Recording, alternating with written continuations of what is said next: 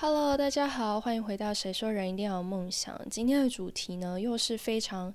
契合我自身的一个主题。为什么这么说呢？今天要来跟大家分享要如何就是无声的炫富。为什么是无声的炫富？就是不是特意要去买一个什么样子的东西，不是买名名牌衣服、名牌包，然后开名牌车的这种炫富，而是自然而然的。流露出一些让人觉得你很有钱、你家很有钱的一些信号。那怎么样可以成为这样子？或者说，为什么我要在今天分享这个的原因，是因为我不是因为想要让大家去去怎么讲，去追求什么有钱的生活，或者是多富足的生活。我觉得。在物质上面的富足，每一个人的定义不同，每一个人每一个人的感受不同。可能有些人会觉得我吃得饱、温饱，然后跟大家都很好，我的我的工作没有很辛苦，这我就很知足了，我觉得够用了。但有些人他追求的是大富大贵，他追求的是住豪宅、开豪车，然后可能去世界各地玩，就是各式各样的都有。所以我觉得在这个上面我没有一个定义，就是你要达到多少的。金额你要达到多少的钱，你才是一个有钱人？因为我觉得这是每一个人他可以给自己所去做定义的。那今天要讲的是比较内在的。那什么叫无声的炫富？我从我自身讲起好了。其实我从小到大，我们家是不买名牌的，就是也不是说刻意不买，而是我们没有有钱到。会想要去买名牌，把钱花在名牌上面。我们家也很少全家人一起出国。嗯，我我自己本身是比较有这个机会，就是出国了比较多地方，去了比较多地方的原因，其实也是我自己存钱，然后可能每一次就是花少少的钱。但我说回就是无声的炫富这件事情，就是我们家其实不是一个。开豪车的家庭，也不是住豪宅，然后，嗯，会穿名牌的一个家庭，我们都不会。可是我从小的时候，从小学第一次有朋友、有同学说我很有钱，或是我看起来我们家很有钱，是在我小学四呃小学五年级的时候吧，我记得那个时候我的朋友们看到。我住的那个社区，就他知道我住了哪一个社区，然后他下意识就觉得我我家很有钱的原因，是因为那个社区里面住了蛮多的啊名人，然后确实那个社区是一个蛮大，然后蛮有名的社区。但是其实他不知道的事情是，这个社区它很大，然后它有分好多栋，我们家住的是平数最小最小的那一栋，而且我们家住的。不是我爸妈买的房子，而是租的，所以其实我们家不算是太有钱，但是从小我爸妈也没有让我感受到我们家呃穷这件事情。我能说的就是，最多最多我们家就是小康偏上一些，就是稍微还有多那么一点余裕，可以去做一些。事情或者是花费在某一些上面，他们想要品质比较高，所以他们可能都会呃去百货公司帮我们买衣服。他不是去夜市，不是去路边的路边摊，他们想要那个质感好一点，但他们不会买到名牌，就通常就是那种大家逛百货公司就是看看的到的牌子，可是念不出来，或者是。你下次你就会忘记的那个牌子，通常就是我们家的衣服就是那种，对，就是它的质质料质感有在一定的水准之上，可是它不是非常非常有名的牌子，然后不是到非常非常贵。再来就是一路上我到国中、高中，甚至到大学，大学我觉得最让我印象深刻，因为在以往我被人说是不是家里很有钱的时候，我都是先。谦虚，然后先否认，然后因为其实我也是真实的感觉，觉得自己家里不是特别有钱的。我爸也不是那种小孩想要什么就会买什么给小孩的人。我从小到大听过最多的一句话就是：“这个钱是我自己赚的。如果你想要这个东西，你以后长大自己赚自己买。就不管是我要玩具，还是我我小的时候我想要我们家有第四台，我们家是没有签那个第四台有线电视的，所以就是好多时候都是这样子。然后从我人生就是有第一台手机，我爸就是让我们花我们自己的钱去买手机，就是你有多少钱。你喜欢什么手机，你就买你自己喜欢的，他不会逼我们一定要买怎样的手机，对。然后再来是手机的月费，很多人家里就是父母就是会付钱嘛，小朋友嘛又没钱，可是我爸不是，他直接绑定绑约绑一个最便宜，我记得那个时候是八十八块最便宜，一个月八十八块的月租费，然后他就说手机。是拿来，就是我付这八十八块是拿来让你们有紧急的事情需要联络父母的时候可以打电话用的。所以，如果你一个月的月租费超过了八十八块，那多出去的钱多出多少，你就自己付多少。这是小时候我们家的教育，所以我从来也不觉得我们家多有钱，或者是我被多呃富足的养大。但是我到大学的时候，渐渐我发现，嗯，我就算已经摆脱了我父母就是在百货公司买衣服给我的这件事情，到大学我开始花自己的钱去买衣服。可是因为学生嘛，没有那么多钱，所以就是买那种三三四百块的牛仔裤，然后买一些像我有一次我我买了两百块的手表，就是买这种非常便宜的，然后可能也。很快就会坏掉的东西。可是我发现一件事情，很很酷哦，就是有一次我带了我新买的手表，就是我刚刚说两百块的手表，去到学校，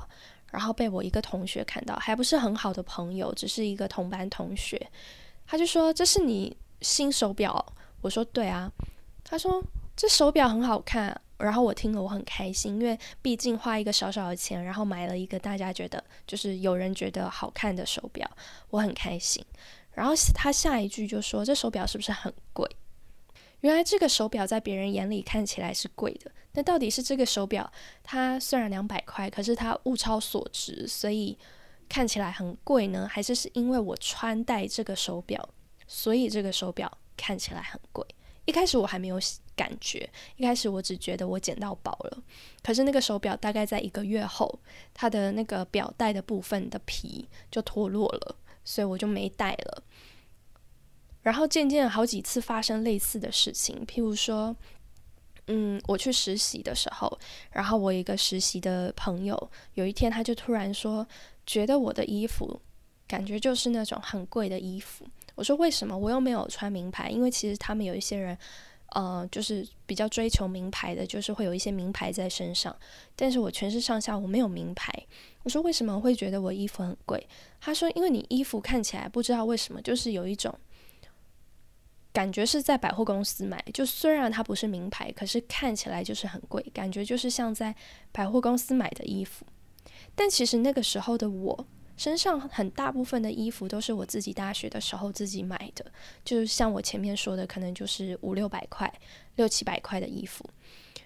所以我今天意识到这一个，就是前面在学生时期前期的时候，我会很极力的赶快谦虚的否认这件事情，然后说没有，我们家不有钱，我不有钱，就类似这样子。到后面，我非常庆幸我有这样子的。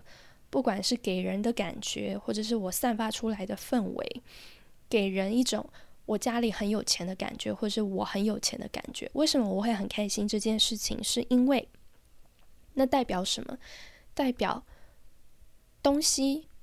对你而言不是它定义你的价值，而是你去定义东西的价值。我觉得这是一个非常非常大的肯定，对我来说。所以今天就是想要跟大家分享。怎么样可以最无声的炫富？这个炫富不是真的要拿出一个很有价值的东西，而是你让你自己本身，你的这一个人成为你全身上下最有价值的东西，然后让别人觉得，不管穿戴在你身上的东西也好，或者是你你带的东西，你做你你碰的东西，或者是你使用的东西，让人觉得那些东西。很贵，尽管它没有牌子，但感觉很贵。为什么？因为是你在使用的。我觉得这是最棒、最棒的一件事情，因为你如果可以达成这样的话，没有人需要去花额外的钱去追求所谓的呃名牌。当然，其实我生活到现在，然后也工作，就是稍微有比较多的钱的时候，其实我有发现一件事情：衣服真的还是要买有质感的，就是不要买那种有掉虚线啊，然后车的歪七扭八，然后或者是像那个表很快就坏掉的这种。第一，其实你可能会花更多的钱在买买东西上面；第二，质感这个东西久了是真的会被看出来的，或者是。被眼尖的人看出来，它真的是会影响你这个人给人的感觉，所以最好最好还是多买一些有质感的东西，而不是那种两三百块的东西。不用到名牌，可是至少它要耐用，它要是精致的。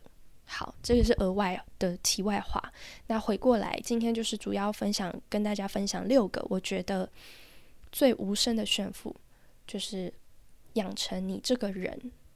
让人觉得你这个人很贵、很贵气的六个方法。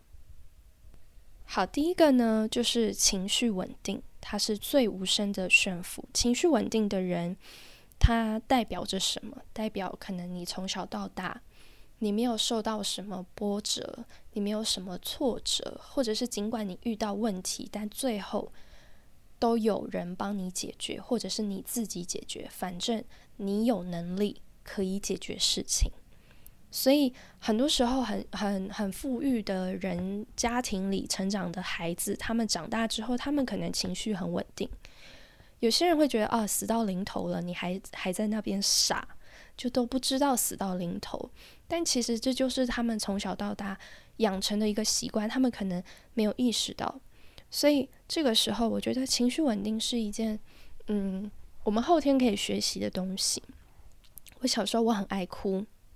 但是碍于我的面子，所以我从来不会在外人面前，我不会在外面哭给别人看，我都是在家里的时候。所以久而久而久之，我觉得这个跟我自己的这种性格有关系，就是非常爱面子的这个性格，养成了我现在。情绪稳定，尤其在外的时候，当遇到什么事情的时候，我不大会有大起大落的情绪，我会尽可能的去，嗯，不管是压制住，或者是去说服自己，或者是去安慰自己，都有，就是让自己转变心境，然后转换思维模式，让自己用另外一个角度看事情，然后来让自己冷静下来，让自己的情绪稳定，所以。这是一个我自己发现我在我身上感受到的。为什么会讲到这个？今天的主题很大部分还有一个原因，就是我前阵子我不是出国嘛，然后遇到了一些事情，然后呃，所以我的在当下就是认识的一些新朋友，知道我发生这种很突如其来的事情，我本来要一起玩的朋友不得不先回台湾的这种很很崩溃的事情。我还是非常淡定，然后我还是非常每天非常呃平静的去接触新事物，认识新的朋友，然后就算没有去太多的行程，我也不会怎么样，我也觉得没有关系。就是那个时候我的状态是这样，所以在这边也是分享给大家，因为当下的时候，其实我又再度的被大家觉得，我感觉就是家里很有钱，或者是我感觉很有钱，为什么？因为遇事不慌，因为会让人觉得说，哦，你感觉就是一个来这里只是为了找朋友，你不是为了旅游。虽然你飞了十几个小时到这个地方，可是你不会为了要打卡，你不会为了一定要去哪里。如果没去到，你就会生气，你就会难过，然后你就会觉得，嗯，浪费钱或者是白来了。你一切一切，你非常接受。在你身上所发生的任何事情，我觉得这是一个很大的魅力。当然，我也不是呃，好了，变相在夸自己，但我也非常喜欢我自己这样子的一个处事方法，或者是面对事情的时候，面对突如其来事情的时候的一个反应，我觉得是一个非常棒的事情。好，然后在这一题呢，在这一个点呢，我想要推荐大家一本书可以去看，叫《非暴力沟通》。就很大一部分的情绪其实来源于沟通，就不不只是自己的情绪，也有跟人跟人的情绪。所以非暴力沟通呢，它不仅是一种表达态度，它也是一种思维，还有生活的模式。那这本书就是推荐给大家。好，这是第一点，就是情绪稳定。第二个，书卷气是最无声的炫富。读书带来的气度还有沉淀，会有岁月静好的感觉，也会让你这个人更有深度，然后你的你知道的东西更多更广。我觉得读书不一定要读哪一类的书，只要是你读得下去的书都可以。然后书卷气呢，它是气质的顶流，有了它，优雅才会光芒四射，而不是显得做作，因为你是真的知道些什么。那飒爽才会利落可爱，而不是变成鲁莽；单纯才能洁净纯真，而不而不是看上去乏味。这是第二个，就是读书。其实这这一点一直以来在我的频道里面就是很常讲到，然后我也很常分享我读的书。第三个呢是耐心礼貌，更是最无声的炫富。就如果你是对事情任何事情都非常有耐心的人，那你的内心必然是充实向阳的，不会因为短视而陷入困境不知所措，更不会因为一时的挫折失去前行的勇气，让自己在获得幸福的路上有条不紊。嗯，我觉得耐心、礼貌它是有点相辅相成的，因为。嗯，我们大家都是社会文明人嘛，所以基本的礼貌其实大家都懂，大家也都知道。可是有时候，往往是在你没有耐心的时候，你等不了的时候，你失去耐心的时候，你不耐烦的时候，你的礼貌就会不见。所以为什么我说耐心、礼貌，我觉得是相辅相成。是一旦你的耐心有就是足够的耐心的话，你的礼貌就会维持的比较久。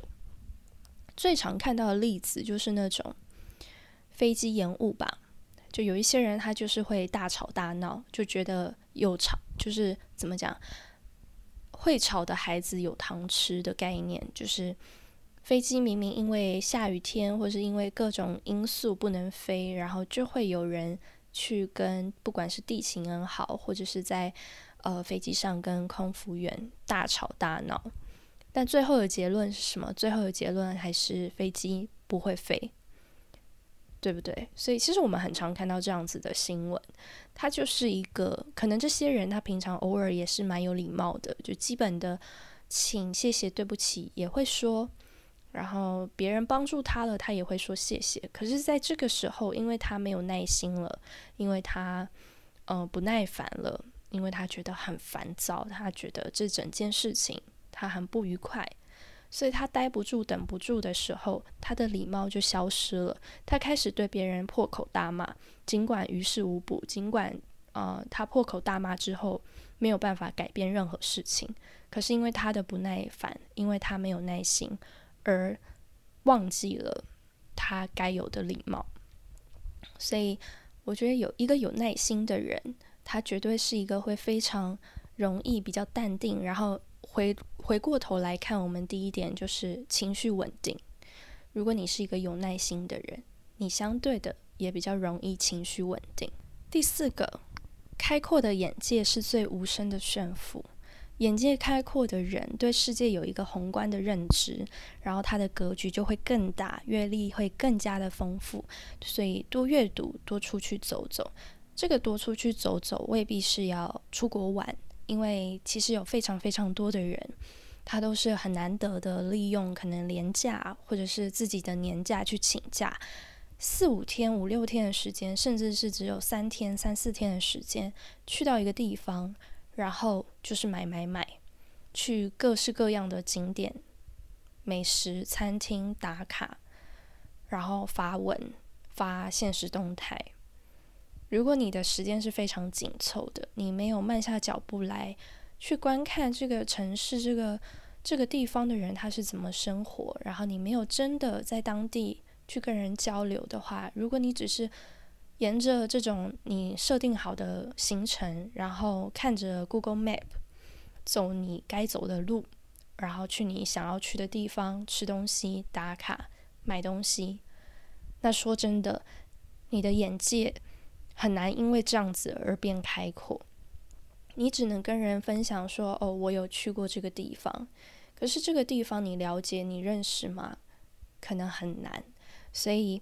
我觉得阅读跟多出去走走是对的。可是是一个什么样的形式，它也是很重要的。好，然后第五个想跟大家分享的就是能够专注还有坚持是最无声的炫富。如果你是一个专注和坚持的人。你就会有你的底气，这个底气是你自己投资你自己而来的，它可以给自己带来好的事业、好的发展，然后所以你可能就可以有独立的经济能力。所以在这个过程当中呢，你就会养面养心，所以独立的人会更好命。其实专注跟坚持这件事情，回过头来看我前面刚讲的阅读。它其实也有关系，因为现代人真的太多诱惑了，尤其光一个手机，就是什么资讯都可以看到，可以看电视剧，可以看电影，可以可以呃，划社群媒体，看看你的朋友在干嘛，看看你的家人在干嘛，然后你可以在 YouTube 上面看任何你想看的影片，所以其实很难。就是沉静下你的心，去专注做一件事情，或专注去阅读。我我自己小的时候，很常在利用可能一个假日的某个下午，就三四个小时，直接看完一本书。但现在长大的我，很难很难做到。就这件这这一点，我今天分享给大家，其实也是有一点。共勉之，就是我自己也也想要未来可以努力去做到的。就是我现在很难在一天的时间把一本书看完。当然不是说一天时间看完就多厉害、多了不起，或者是一定要这样子的追求。只是我我知道，就是当如果你是一个你可以专注、你可以坚持做好这件事情的话，它是一件非常棒的事。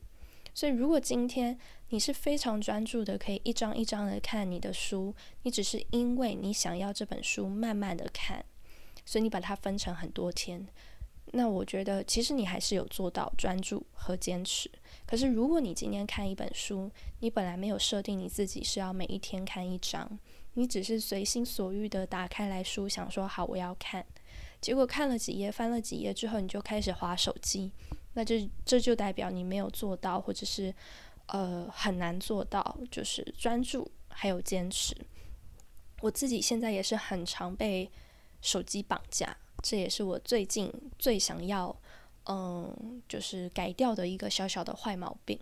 对，就是不要被手机绑架。所以我现在每一周使用手机的时间是真的有稍微的越来越少。好，然后这是第五个想要跟大家分享的。那再来第六个，也是最后一个。就是懂得说不，是生活中所有好运的源泉。嗯，一个人最高级的炫耀，是你这一生拒绝过什么？你能拒绝的东西里，藏着你不随波逐流的性格，还有你拥有的东西，所以你能拒绝。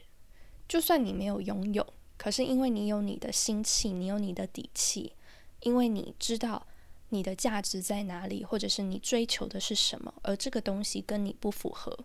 所以你会说不。嗯，我讲一个，我我小的时候，因为我们家很常就是搬家，所以我一直转学。我最缺最缺的就是朋友。我总希望我可以遇到一个那种像别人一样青梅竹马，或者是不一定要异性，就是一个非常非常好，然后认识很久很久的朋友。我很追求这个东西，或与其说我我希望可以有很长久的友谊，不如说我希望我一直有朋友。因为其实我是个内向的人，所以我很难去主动去跟人交朋友。所以一旦有人愿意跟我交朋友，我就会像是抓到浮木一样，我我不愿意松开，然后我会讨好他。这个讨好也不是低呃低声下气，可是就变成说我不敢拒绝，我不敢说不。所以如果今天我的朋友让我呃就是帮他多带一份什么美术美术用品，我就会多带。然后或者是嗯我的朋友让我在打扫时间的时候，除了打扫我自己的区域之外，帮他打扫他该打扫的，我也会说哦好。就尽管我可能内心有一点不舒服，可是我都会试图的告诉自己说，身为朋友就是要帮助朋友。那他既然提出这个帮忙，我可以做到，我就去做。所以我小的时候就是这样，就是永远不敢说不。后来长大，渐渐才发现，其实有时候你说不，并不会丢失朋友。然后他可以帮你选择更好的，就不管是朋友还是什么都一样，就是。你要认清你自己要什么，就有一种宁缺毋滥的感觉，不是只要是只要是一个人他想要跟你交朋友，你就要全盘接受，所以是可以自己去做选择的。所以，呃，尽管长大之后，可能我还是一直就是四处奔波，然后认识新的不同的人，可是因为我更有这样子的底气，所以我不会强求，我也不会追求，我也不会不敢说不。对于一个呃可能成为朋友的人，如果他的要求，如果他的提议是不在我可以接受的范围内，或者是我觉得这样子的人跟我的频率他不搭，那我就不会强求，希望他跟我可以成为朋友，然后来委屈自己，不敢跟他说不。那这这一个点呢，我想要跟大家分享推荐的一本书，也是红了好几年，然后应该很多人都看过的一本书，就叫《被讨厌的勇气》。有时候我们说不，其实真的就是很害怕被人讨厌，对吧？尤其小的时候，就像我，我就是怕被同同学呃同学讨厌，然后怕被朋友觉得我怎么这样，然后怕朋友不喜欢我，所以我怕被讨厌。所以我不敢说不，但如果你可以，嗯，有非常强大的内心，然后非常知道自己的价值在哪里，非常爱自己、珍惜自己，其实很多时候说不是一件，嗯，它不难，然后是一件可以让自己活得更快乐、更自在的一件事情。那今天呢，就分享在到这边，就是主要就是跟大家分享几个点，我自己深有体会，然后也觉得是可以让人一个人沉静下来，然后让人散发出这种自然而然的呃贵气感。然后这个感觉，与其说它是有钱，这种就真的是钱堆砌出来的，不如说它是一个氛围，让人觉得你不愁吃穿，让人觉得。你不愁钱，尽管可能我其实我非常缺钱，我现在我缺钱，但是别的人不会觉得你这个人斤斤计较，这个人小心翼翼，然后非常的卑微，非常的低声下气对待每一个人。你是非常落落大方的，你是非常知道自己价值在哪里的，你是不怕别人的嗯流言蜚语。你还是非常爱自己的一个人。好啦，那今天就是到这边告一个段落，那我们就下次空中继续再见，拜拜。